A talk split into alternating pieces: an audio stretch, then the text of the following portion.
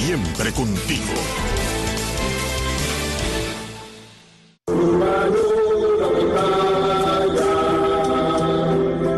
Muy buenas noches, estimados oyentes.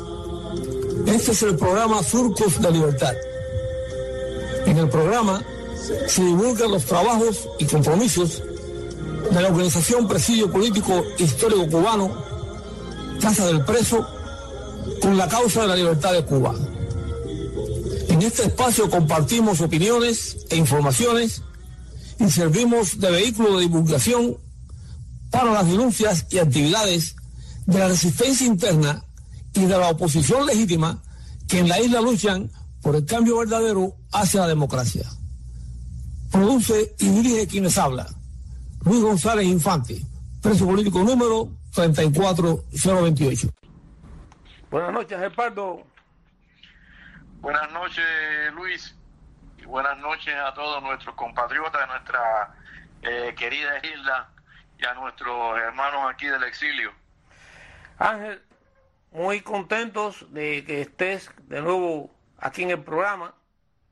Estallamos eh, el tiempo que estuviste ausente por cuestiones familiares y siempre tu aporte y tus trabajos pues enriquecen mucho este programa.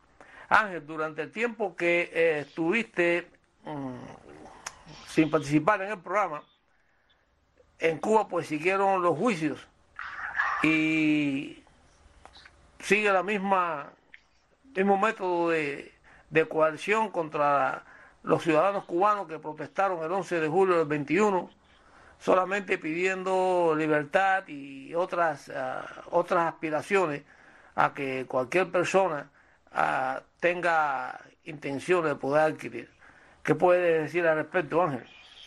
Efectivamente, Luis, tú sabes que días pasados pues hubieron ya eh, los distintos juicios. Eh, como tú sabes bien que mm, el Tribunal Municipal de 10 de octubre pues se, se dieron los juicios a, a los que se manifestaron en la Huinera, barrio marginal de, de La Habana, donde tuvieron peticiones de más de hasta 20 años de cárcel por las manifestaciones de, del 11 de julio, entre ellos muchos menores de edad, como Gabriela Sequeira, de 17 años, Misael Joel, de 16 años, eh, Emilioslan Román, de 18 años, que le, le pidieron 15 años, Jensi Jorge Machado González, de 18 años, y así sucesivamente, Nelson Néstor Rivero Garzón, de 17 años, y otros más que tuvieron, sí, largas condenas. Eh, también, pues ya en días pasados, pues dieron ya la, la petición de la condena ya a varios también, eh, ahí en, en Santa Clara, donde hubieron ya muchos que fueron condenados. Eh, a, el régimen también le pidió ocho años de prisión para Jonathan Torres, encarcelado el pasado 13 de agosto por supuesta participación en las manifestaciones. También, pues tenemos que hubieron o muchos eh, por ese delito.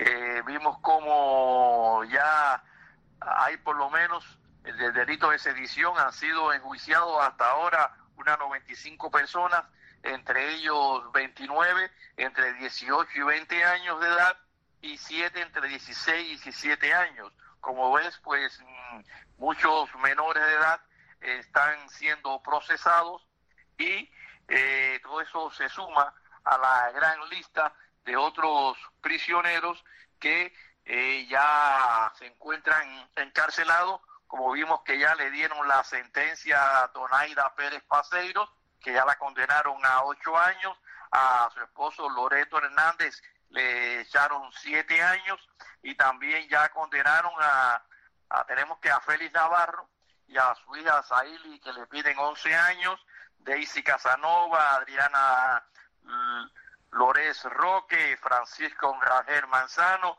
José Daniel Ferrer, Misael Díaz Paseiro, Katia Beirut, de, de siete años, o sea, son muchos los que están ya siendo condenados. Pero lo más interesante también es que ahora, en días pasados, el Tribunal Municipal de San Antonio de los Baños dio a conocer el pasado martes la sentencia contra los participantes en dichas manifestaciones. Tras más de tres meses de espera, acusados de desacato, desorden público o atentado, fueron condenados a entre tres y diez años de privación de libertad. Entre los sentenciados se encuentra el joven Joan de la Cruz, quien permanece en la prisión de Melena del Sur, Mayabeque, desde hace siete meses, solo por haber transmitido en vivo las primeras protestas en San Antonio de los Baños, que luego se extendieron por todo el país. Su madre, Maribel Cruz, informó a través de Facebook que ha sido condenado a seis años de privación de libertad. Para que lo sepan toda mi familia y amistades que siempre se han preocupado por Joan, hoy supimos su sentencia, seis años le salieron. Como madre me siento morir. Es muy triste y duro lo que se siente por tanta injusticia, pero Dios es grande y algún día se pagará tanta injusticia. Por su parte, Adis Nubia Espinosa Machín, madre de Rosa Yani Milo Espinosa, también condenada a seis años de cárcel, explicó que su hija salió el 11 de julio a protestar por los abusos que se cometen en Cuba.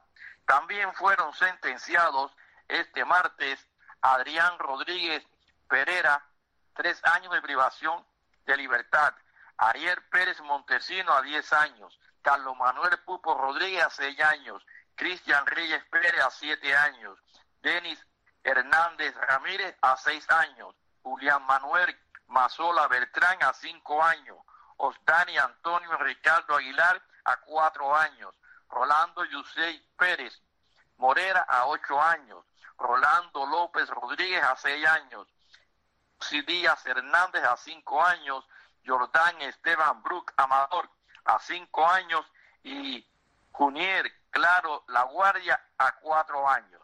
De acuerdo a Cuba Alex y Justicia 11 de julio, aún quedan 158 sentencias por entregar así como se han notificado 333 que afectan a 518 personas. Para quienes siguen pendientes de juicio, estos grupos defensores de los derechos humanos exigen su liberación inmediata. Mira Luis, en total hay unos 33 menores de edad que han sido ya sentenciados y unas 130 mujeres que muchas permanecen en la cárcel de mujeres del Guatao donde son sometidas a, tratos inhumanos y dejantes, como siempre han cometido con los presos en las prisiones. Eh, Ángel, eh, estaba, me estaba fijando la, las altas condenas eh, que están aplicándole a los muchachos, a los jóvenes que salieron en julio, y los observadores y analistas están concluyendo que estas eh, sanciones tan altas es para atemorizar al pueblo, para que en el futuro, si hubiera otra intención de eso, pues coartar eh, a través del miedo la actitud que pudieran asumir. Efectivamente, Luis, es una de las medidas por las cuales ellos están tomando dichas acciones. Pero tú sabes de que cuando nosotros estuvimos en nuestra época, que estábamos en las conspiraciones, eh, nos enfrentamos ante un paredón de fusilamiento y condenas de 30 años. Y nada de eso nos impidió que siguiéramos luchando por obtener la libertad de nuestro país. Ya esta nueva generación también se ha dado cuenta de que aunque hayan sentencias y los condenen, pues ellos seguirán luchando porque han perdido el miedo y no van a atemorizar a esa juventud gloriosa que ya ha tenido conciencia de su destino histórico y saben de que ese hombre nuevo que creía formar la revolución, donde decían que ponernos como el comunismo, seremos como el Che, se han dado cuenta de que eso ha sido solo una farsa, una falacia y un engaño y los han tenido manipulando para querer que sean robots del régimen comunista. Y se han dado cuenta que hay algo más importante, que es la libertad. Por eso grita patria y vida y se han dado cuenta que aunque muchos sean condenados, pues ellos seguirán luchando. También hay otra medida también de que a lo mejor quieran tener ya cierta mercancía de cambio para una futura transición donde ellos tengan algo que aportar y entonces tengan a los prisioneros políticos como en la época nuestra que nos canjeaban después por ciertas medidas. Y esa también puede ser de que ellos tengan en cuenta esa situación como también como válvula de escape para un futuro tratar de negociar con eh, ciertas mm, autoridades para obtener ventajas económicas y políticas que necesitan ahora que el país está cada día más en quiebra. Oye Ángel, no podías haberlo dicho mejor. Es cierto lo que ha dicho, el 11 de julio, como hemos dicho en otras ocasiones, ese se ha quedado en la conciencia del pueblo. Oye, muchas gracias por tu aporte. Nuevamente nuestro, eh, nuestra felicitación y nuestro ah, agrado de que estés otra vez nuevamente con nosotros en el programa. Gracias Luis, seguiremos informando más adelante. Buenas noches, Kiko Costa. Buenas noches, señor Luis Infante. Kiko, hace unos minutos hablé con Ángel Pardo y ya se está incorporando nuevamente a nuestro programa Surco de Libertad y presentó un trabajo y hizo algunas informaciones. Así que te digo que eh, está con nosotros nuevamente y tú sabes que Pardo siempre aporta cosas interesantes. Me alegra mucho, extraordinariamente, que Ángel esté de, regreso. Es un honor para, para nosotros compartir con él y gracias a ti por, por darnos esta oportunidad de, de compartir con ustedes. Eh, nosotros hemos, hemos eh, preparado esta, este escrito hoy relacionado con, con la situación de Ucrania y vamos a continuación a darle lectura. ¿Está bien? ¿Cómo no? Adelante. Pues gracias, aquí está, dice así. Sería una traición a Dios y a la especie humana ignorar el crimen sangriento que la Rusia imperial de hoy, la antigua Unión Soviética, comete contra el pacífico y laborioso pueblo ucraniano.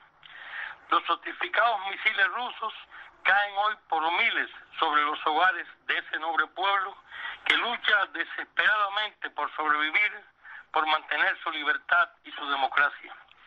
Es inconcebible que en el siglo actual, en esta era moderna, con los avances de la tecnología y la ciencia, se permita que un poderoso imperio como Rusia invada y masacre a su vecino, muy inferior en poderío militar, en territorio y en economía, y solo por el sueño imperial de mantener su hegemonía mundial. Ucrania, a nosotros los cubanos, nos recuerda a Cuba, nuestra esclavizada nación, nos recuerda a nuestro escambray glorioso, abandonado a su suerte, donde más de un millar de cubanos pelearon durante años contra el imperio comunista, armado con armas soviéticas, aviones, tanques, logística militar, todo un enorme complejo de guerra para ahogar en sangre a aquel grupo de valientes que perecieron en la guerra o que después fueron asesinados en los paredones comunistas. A nosotros los cubanos nos recuerda Ucrania a Playa Girón, aquel pedazo de historia donde un millar de jóvenes abandonaron hogar y familia y desembarcaron en aquellas ciénegas infernales tratando de impedir el dominio del comunismo sobre nuestra patria. Aquel pequeño ejército de patriotas fue abandonado a su suerte y fue derrotado debido al hambre, la sed y la enorme superioridad militar del enemigo. Ucrania nos duele. Ucrania lastima nuestras viejas heridas aún sin cicatrizar. Ucrania es parte de nuestro dolor, de nuestra tragedia. Son las mismas manos criminales, el mismo imperio maligno que nació allá en la época de los zares rusos y que se ha ido transportando a través de la historia hasta hace poco conocido como la Unión Soviética y hoy como la Rusia imperial. Pero son los mismos, las mismas manos que enviaron miles de fusiles a Cuba a asesinar jóvenes en los perdones de fusilamiento, las mismas manos que masacraron al pueblo sirio, las mismas manos que respaldan y ayudan a la tiranía venezolana, asesinando jóvenes en las calles de Caracas, Las mismas manos que han asesinado jóvenes en las calles de Nicaragua son los mismos asesinos, quizás con distintos disfraces, pero con los mismos sentimientos. Ayer aplastaron las libertades de Cuba, de Venezuela, de Nicaragua. Hoy tratan de humillar al valiente pueblo ucraniano. Pongámonos todos nuestros esfuerzos, nuestra decisión de ayudar para que la libertad florezca, para que la esclavitud muera. El pueblo de Ucrania le brinda al mundo hoy un ejemplo de valor y patriotismo. Oye, Mequico, estuvo magnífico ese trabajo tuyo, está magnífico ese trabajo, eh, dice muchas verdades y como tú dices nos transporta a épocas nuestras donde nuestra lucha fue eh, solo, eh, tuvimos que combatir solos, y, pero bueno, cada pueblo tiene que cumplir su destino, nosotros pasamos por el nuestro, ahora estamos en el exilio, muchos ucranianos, ya decenas de miles, han tenido que abandonar su país ante el indiscriminado ataque y bombardeo de la Rusia de Putin. Esperemos que los ucranianos puedan permanecer en libertad y que puedan reconquistar eh, su tierra que está arrasada ahora y les espera también entonces una época de trabajo para volver a reconstruir lo que la maldad, la maldad del KGB Putin ha hecho contra ellos.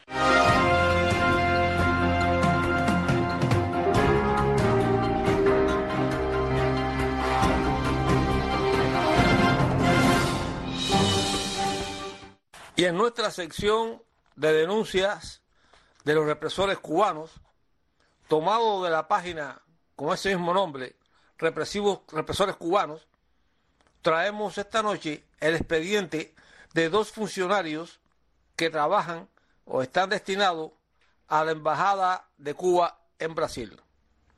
El primero de ellos es Pedro Monzón Barata. Se desenvuelve en la institución MINREX, Ministerio de Relaciones Exteriores. Centro Laboral, Consulado de Cuba en Sao Paulo. Está en el municipio de Playa, provincia de La Habana, Cuba.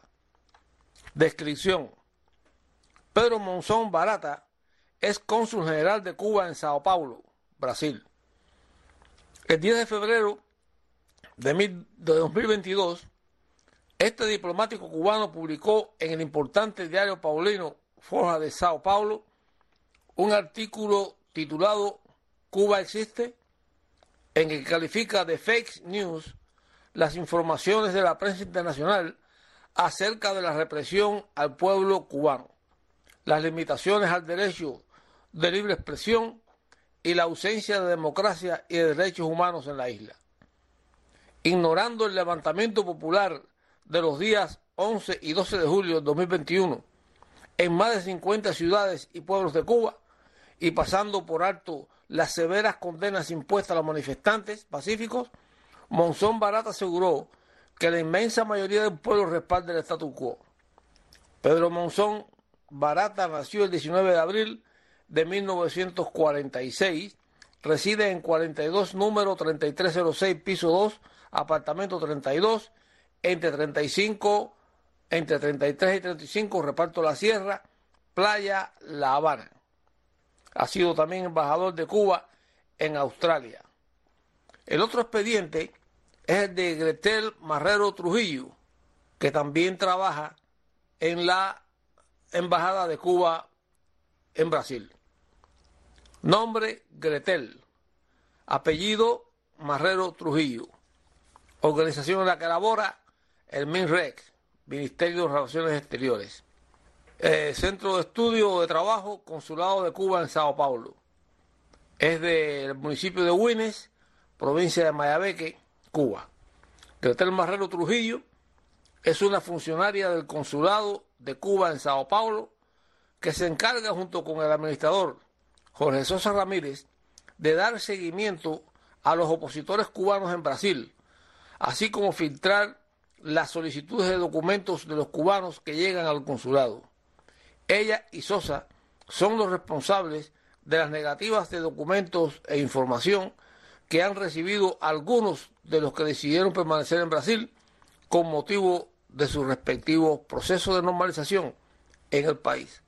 Estos son los nombres de estos dos funcionarios de cuello blanco, represores de cuello blanco, que realizan parte de su misión de represión en países extranjeros.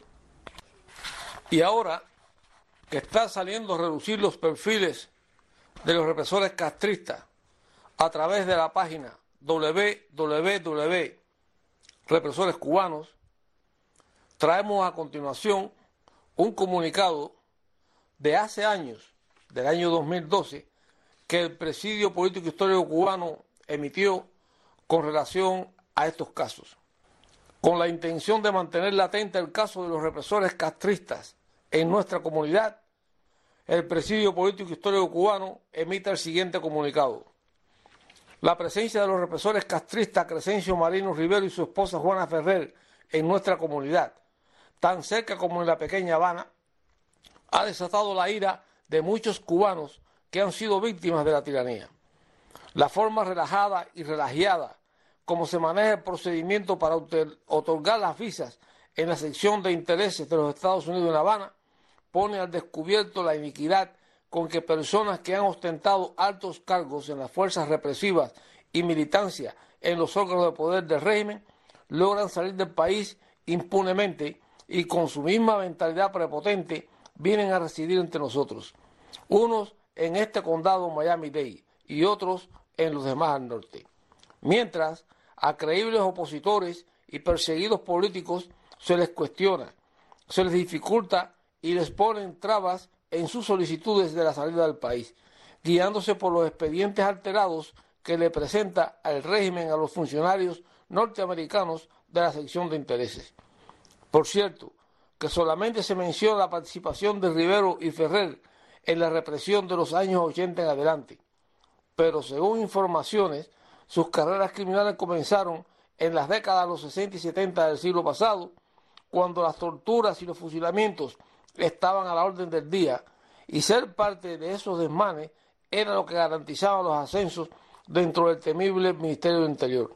No de otra manera que elevando su perfil en la maquinaria represiva del sistema de cárceles y prisiones fue como llegaron a obtener sus altas jerarquías. Mayormente nos acordamos de aquellos investigadores e interrogadores que estuvieron relacionados con nuestros casos particulares durante el proceso de G2, pero sería conveniente que aquellos que pasamos por la celda del G2 en Santa Clara, por esa época, afilemos la memoria. Es posible que Rivero se paseara por los pasillos por donde sacaban a tantos patriotas para ser fusilados en la campana y en otros puntos antros de la muerte de las villas.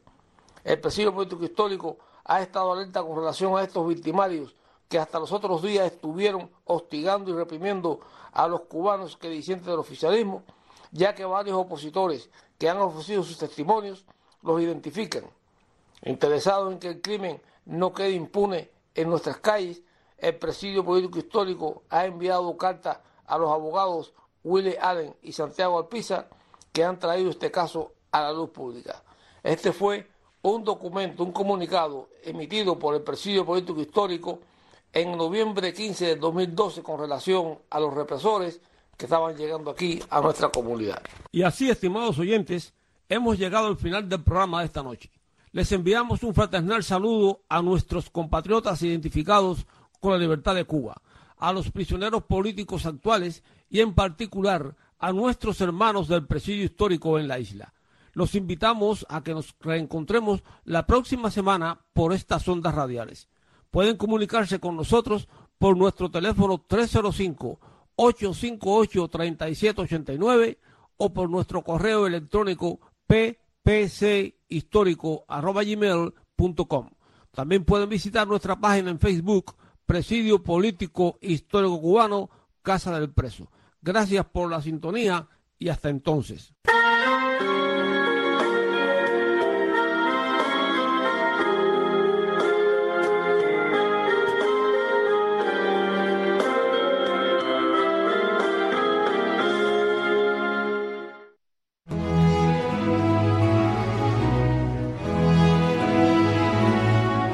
Esta es una pausa para la meditación.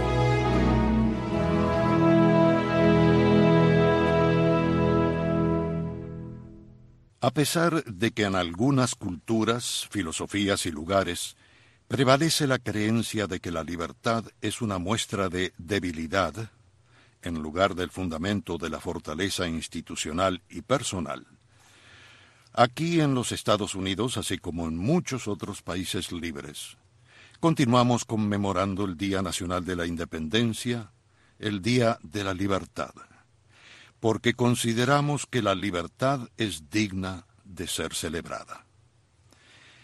Pero en esos otros países que no creen en la libertad, también se ha descubierto que toda persona que haya saboreado sus dulzuras y bendiciones tiene más motivos para vivir y luchar que las que soportan la imposición de la autoridad. A través de los siglos las naciones han experimentado con todo tipo de sustitutos a la libertad. En todas partes y culturas, caudillos agresivos y ambiciosos de poder han tratado de persuadir, engañar y forzar a los pueblos para que hicieran su voluntad y abandonaran sus derechos intrínsecos. Por supuesto que hubo incontables pueblos e individuos que cambiaron su libertad por una paz utópica, la libertad por la abundancia material, la libertad por la promesa de la seguridad física, la libertad por todo lo imaginable. Y siempre salieron perdiendo en el intercambio sin importar cómo lo efectuaron o por cuánto tiempo tuvieron que soportarlo. Porque una vez que se pierde, la libertad solo puede ser recobrada a un precio demasiado alto a un precio computado en tiempo, lágrimas, vidas y sufrimiento. Muchas naciones lograron la libertad solo después de haber comprendido que ni la eficiencia ni el total abastecimiento de las necesidades de los pueblos es sustituto del derecho para existir y actuar con independencia, aun a pesar de las debilidades propias del ser humano a pesar de los errores de la historia y de las ineficiencias de la democracia. A pesar de que en la libertad existen abusos y atropellos inadmisibles, aún así llegamos a la inevitable conclusión de que no existe otra fórmula que provea la felicidad y un progreso inefable. Claro que la libertad y la democracia tienen sus problemas pero su enorme ventaja es que dejan las puertas abiertas para el análisis, la crítica, la planificación y como consecuencia inevitable para la evolución y el desarrollo. Nadie dispone de la prerrogativa del conocimiento y la sabiduría. Todos tenemos el derecho de analizar, planificar, de proponer y movilizar las opiniones en favor de ideas mejores. Esta es la base para la solución de los problemas. El hecho de que en países como los Estados Unidos y muchos otros disfrutemos de estos derechos es digno de celebración. Por eso en este preciso momento, en algún lugar del mundo hay un país y un pueblo que celebra su libertad y su independencia. Un pueblo que comprende que la vida es digna de ser vivida solo con la posibilidad de que cada uno de sus habitantes disponga de la libertad para establecer su individualidad, en lugar de ser un miembro forzado de una amorfa masa social.